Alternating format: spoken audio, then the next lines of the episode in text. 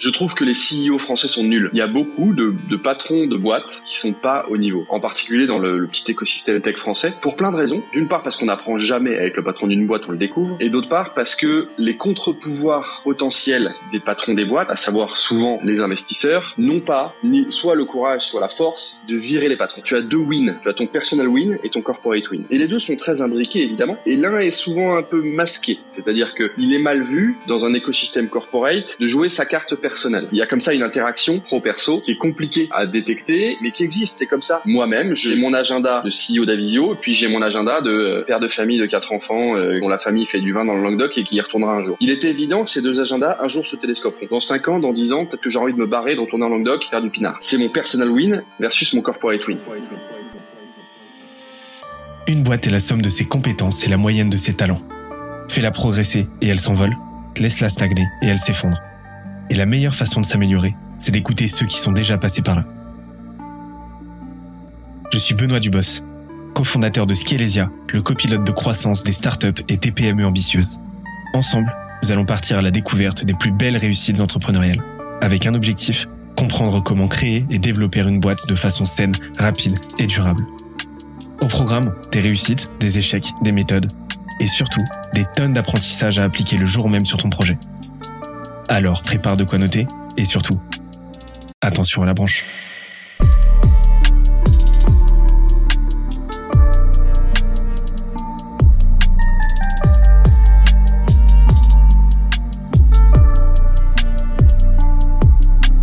Let's go.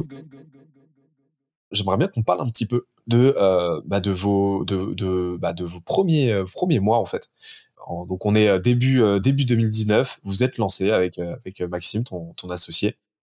comment ça se passe? C'était quoi les six premiers mois? Qu'est-ce que vous avez fait? Comment vous êtes allé chercher vos dix premiers clients? Euh, Alors ça c'est, enfin pour le coup j'ai appelé des copains. Ça ça a été extrêmement simple. J'avais besoin de tester. Euh, en fait j'ai rappelé des copains. Euh, j'avais fait mon étude de marché. Moi je, je tu as, tu as des gens qui règlent leur, ou qui commencent leur réflexion sur PowerPoint et tu as des gens qui commencent leur réflexion sur Excel. C'est comme ça. Euh, t'as des gens qui ont besoin de, poser leurs pensées et t'as des gens qui ont besoin de vérifier leur, intuition. Moi, je suis de cette deuxième catégorie. Je règle mes problèmes sur Excel. Euh, quand je m'étais posé la question de l'entrepreneuriat et de quel, qu'est-ce que j'avais lancé en tant que en tant qu'entrepreneur, je l'avais fait sur Excel par élimination. Voilà les 50 trucs que je pourrais faire. J'élimine, j'élimine, j'élimine. Tiens, il y en a un. Ok, cette idée-là de d'assessment, qui est notre première idée. Est-ce qu'il y a des gens qui sont prêts à l'acheter? Donc je vais passer 50 coups de fil. J'ai passé 50 coups de fil, j'ai fait 50 entretiens. Est-ce que tu achèterais Est-ce que tu achèterais Est-ce que tu achèterais Et donc quand je me suis lancé avec Max, je savais déjà qui allaient être les 10 premiers clients. C'est les gens qui m'avaient déjà répondu oui, je serais prêt à acheter ça si tu le crées.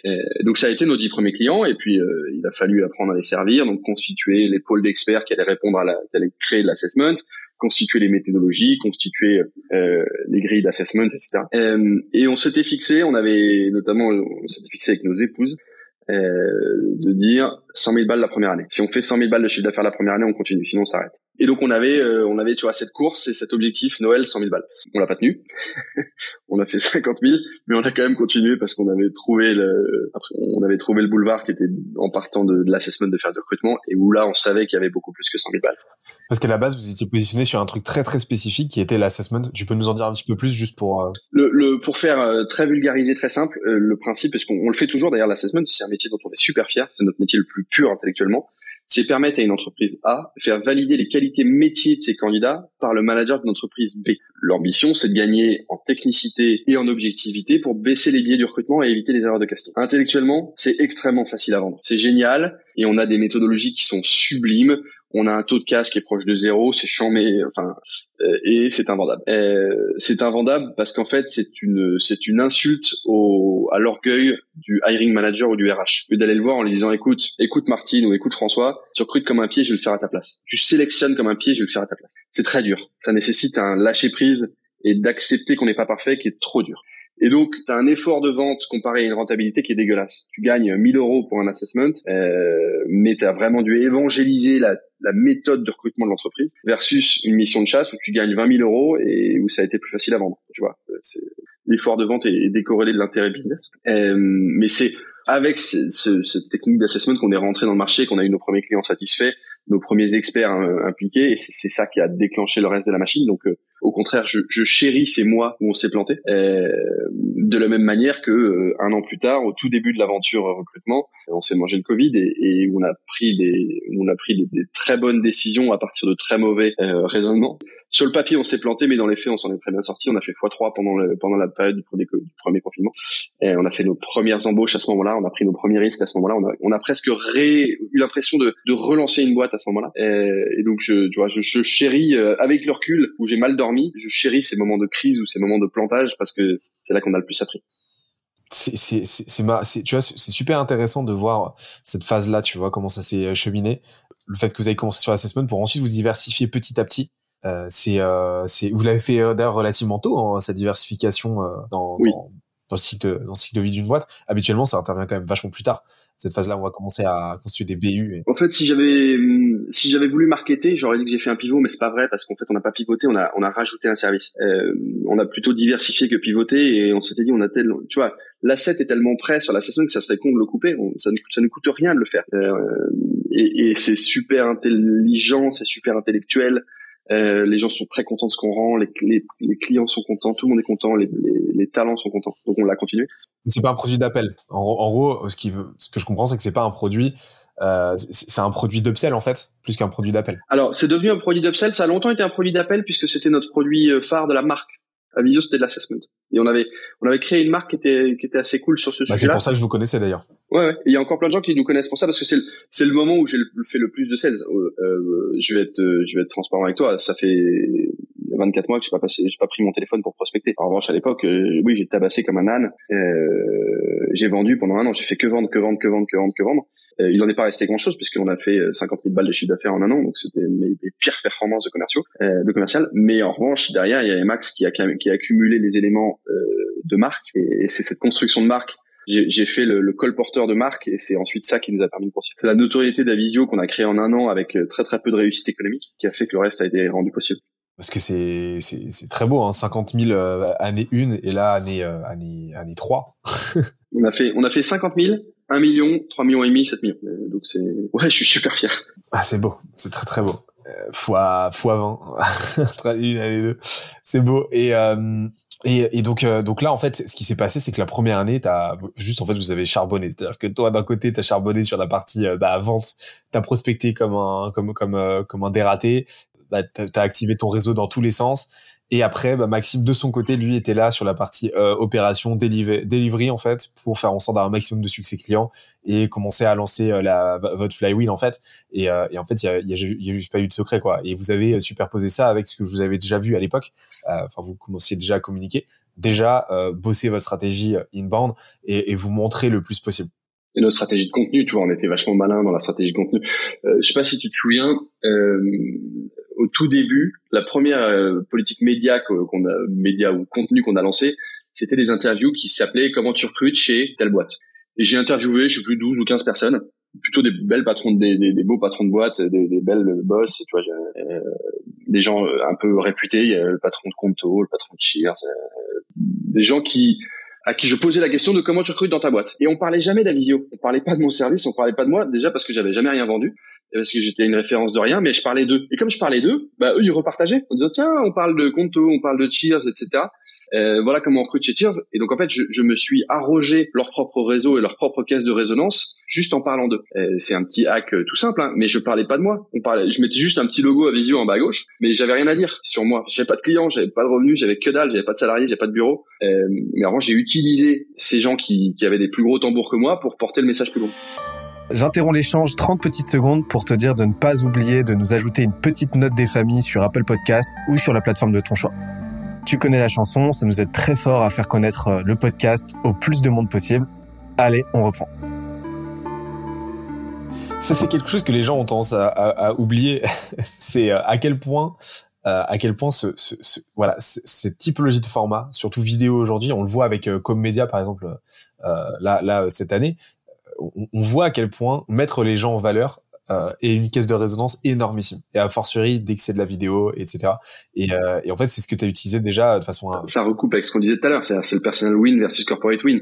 Euh, dans le personal win, il y a toujours un peu d'orgueil. C'est comment est-ce que tu brilles. Et, et toi, en tant que podcasteur, tu as nécessairement vécu cette euh, ce changement fondamental entre le moment où toi tu n'es rien et où ton invité est plus gros que toi, jusqu'à l'inversement, c'est-à-dire aujourd'hui c'est tes invités qui toquent à la porte et, et, et qui et pour qui tu es un élément d'orgueil alors qu'à l'époque tu t'arrogeais leur orgueil à eux. C'est c'est normal, c'est c'est personnel et corporate.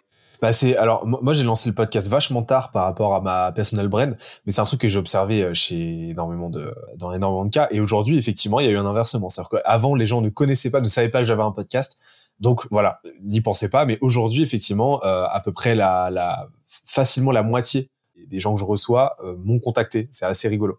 Et c'est là en fait que tu rentres dans une logique d'inbound. Et et et, euh, et, ça c'est un truc vraiment en plus que cette cette approche là euh, inbound, cette approche-là contenu où tu vas mettre en avant des euh, euh, des têtes de proue de ton marché, en fait, c'est un, un, un, un, axe de go-to-market extrêmement puissant. Pourquoi? Bah, Tout simplement parce que les gens déjà ne disent pas non, donc c'est un excellent moyen de briser la glace. Euh, c'est très facile à produire et, euh, et en plus, tu as des effets de levier énormes au niveau distribution. quoi il faut il faut s'arroger euh, il faut préempter le, le shine et l'orgueil des gens tu vois euh, dans, dans, les stratégies exceptionnelles euh, mais qui sont pas B2B qui sont qui sont B2C t'as Cézanne. Euh, Cézanne qui a qui initialement orchestré la rareté de ses produits. C'était galère de trouver des fringues Cézanne à l'époque parce que c'était que des capsules limitées où ils en produisaient 100 200 et euh, et en plus, ils t'offraient un peu des cadeaux, donc euh, c'était très valorisant. Et t'avais des meufs dans Paris qui se trimballaient avec le tote bag Cézanne que t'as vu 150 fois et qui faisaient en fait le 4 par 3 pour Cézanne parce qu'en fait elles étaient fières d'en être, fières d'avoir réussi faire partie des 100 meufs qui avaient ces bottines-là ou ce sac-là. Et donc, ça c'est devenu un objet de désirabilité incroyable. Et c'est pareil pour toi et ton podcast, c'est pareil pour moi et mes vidéos. C'est comment est-ce que tu, tu, deviens cool en t'arrogeant le, le, le 4 par 3 des autres. Et ça, ouais, c'est quelque chose aujourd'hui que tu peux faire euh, de façon, enfin, en ligne que tu peux faire de façon extrêmement simple et à fortiori, à condition en fait de l'exécuter. Et en fait, bah toi, tu as fait combien? Une quinzaine de, ce que j'ai compris, une quinzaine de vidéos, c'est ça? Ouais, ouais. Et puis après, j'ai arrêté de les faire, j'avais plus le temps. Mais on a fait plein d'autres choses, euh, qui invité des clients et ça, ça suffit. Ça suffit. Mais sauf que euh, le truc, c'est que euh, 99% des gens euh, ne, n'arrivent pas jusqu'au ça suffit quoi et, et, vont se, déchauffer très vite. Et ça m'a littéralement coûté euh, 80 balles, tout, tout ça, un micro. J'ai pris euh, mon appareil photo perso euh, que j'avais depuis longtemps, offert par ma meuf euh, il y a très longtemps, tout ça, un micro que j'ai acheté 80 balles et j'ai monté comme un comme un amateur au début sur sur iMovie, puis après j'ai négocié avec le, le patron de PlayPlay qui était un copain. Je lui ai dit vas-y, je t'amène des leads et tu me files une, une licence PlayPlay gratos. C'était au début de nos boîtes respectives. Je parlais de lui et du coup il a eu deux trois leads et moi j'ai j'avais mon PlayPlay gratos. Enfin, tu vois, c'était vraiment du, du bootstrap au sens malin du terme, quoi, au sens bricolage du terme. Et voilà. Et après c'est du temps et puis c'est de la, la persévérance, de la résilience, quoi. C'est se dire bah voilà, à un moment donné, de toute façon, ça va ça va payer quoi qu'il arrive. Je tiens à dire que maintenant je maintenant je paye mon PlayPlay quand même. bah faut dire avec la brand avec la que vous avez aujourd'hui tu pourrais en tu pourrais en négocier 10 des, des licences j'imagine par rapport au lead que tu lui renverrais. Euh, faudrait qu'on refasse le calcul mais il est, fort quand même. Mais euh, alors très vite euh, très vite pour conclure sur cette partie parce que il y a eu c'était ça a été particulièrement riche mais euh, il y a eu plusieurs éléments. Alors déjà première chose que je retiens c'est je trouve ça très intéressant le, le euh, la, la, la, la, méthodologie que tu as employée pour, pour, pour dégrossir les, les différentes idées.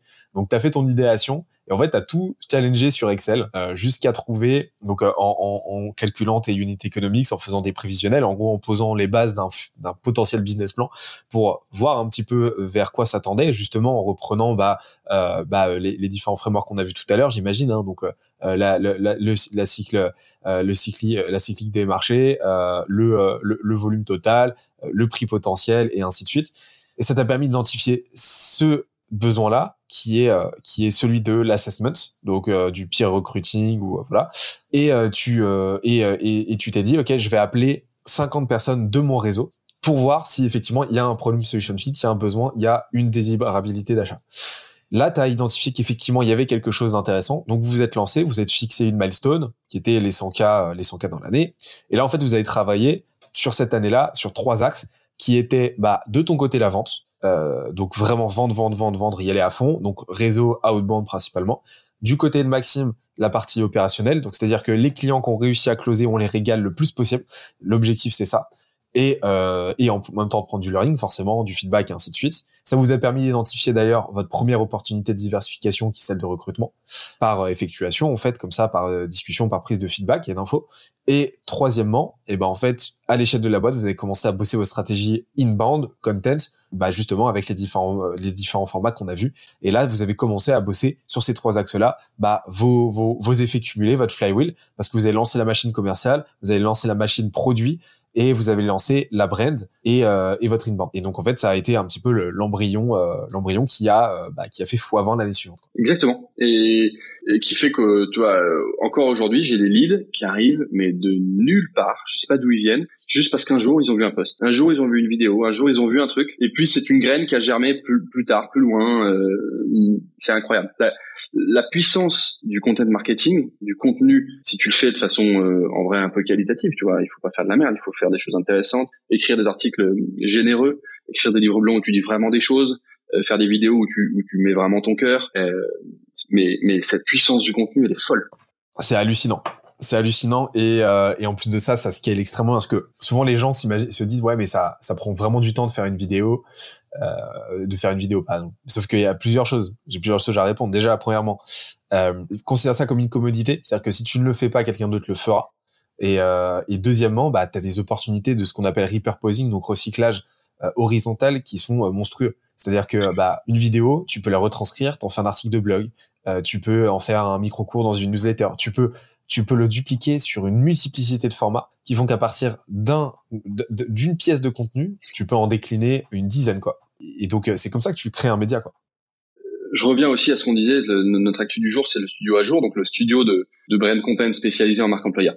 La marque employeur, par exemple, est un truc qui est bossé par très peu de gens. Je veux dire bossé sérieusement. C'est-à-dire, comment est-ce que tu te rends désirable sur le marché de l'emploi? Il y a très peu de gens qui le bossent véritablement. Parce que tu es dans un loophole organisationnel entre euh, les RH qui devraient produire le contenu marque employeur mais qui ne savent pas, parce que c'est pas des marketeurs, ils ne savent pas faire des vidéos, des, podcasts, etc. Et puis les marketeurs qui devraient pouvoir le faire mais qui s'intéressent pas forcément au sujet RH parce que c'est pas dans leur KPIs ou c'est pas dans leur, objectif quotidien. Euh, il y a rien de plus rentable. Tu regardes le, le budget recrutement d'une boîte, c'est toujours une ruine. Ça coûte très cher l'entraînement parce que les cabinets coûtent cher parce que les recruteurs coûtent cher, euh, tout coûte cher dans le recrutement. Mais en revanche, changer le paradigme en disant bah je vais pas faire que de l'outbound comme un sauvage avec des cabinets mes recruteurs ou mes RPO et je vais aussi m'appuyer sur l'inbound et faire en sorte que les gens même sur le marché parlent de moi en ayant une stratégie de contenu, brand content, marque employeur, mais c'est tellement mille fois rentable et ça coûte rien. Euh, tu vois, nous on fait pour des clients euh, des petites séries de vidéos, de petites, tu vois, une petite interview salariée, euh, c'est quoi nos métiers, c'est quoi notre philosophie de, management, c'est quoi notre nos routines au quotidien, un petit podcast, une petite vidéo? C'est rien à faire techniquement, je veux dire, c'est pas très compliqué. Euh, mais juste avoir quelqu'un qui le fait et qui le fait sérieusement, c'est du contenu qui la plupart du temps est evergreen, qui dure dans le temps et qui, si on accepte de dire, bah, j'attends un mois, deux mois, trois mois, six mois pour que ça porte ses fruits, c'est tellement fructueux. J'espère que l'épisode t'a plu autant que ça nous a plu de l'enregistrer et le produire. Si c'est le cas, oublie pas de nous laisser une petite note et euh, de le faire tourner autour de toi. Ça nous aide énormément à faire connaître le podcast, à nous faire connaître et à prêcher la bonne parole d'une croissance saine, durable et rapide. En attendant le prochain épisode, on se donne rendez-vous sur scalezia.co, s c a l e z i a.co où tu découvriras des cours, des vidéos et des lives en libre accès pour t'aider à faire décoller ta boîte comme jamais. C'est notre promesse, c'est ça qu'on aime faire et on va continuer de le faire. On se dit à très vite. Bye bye.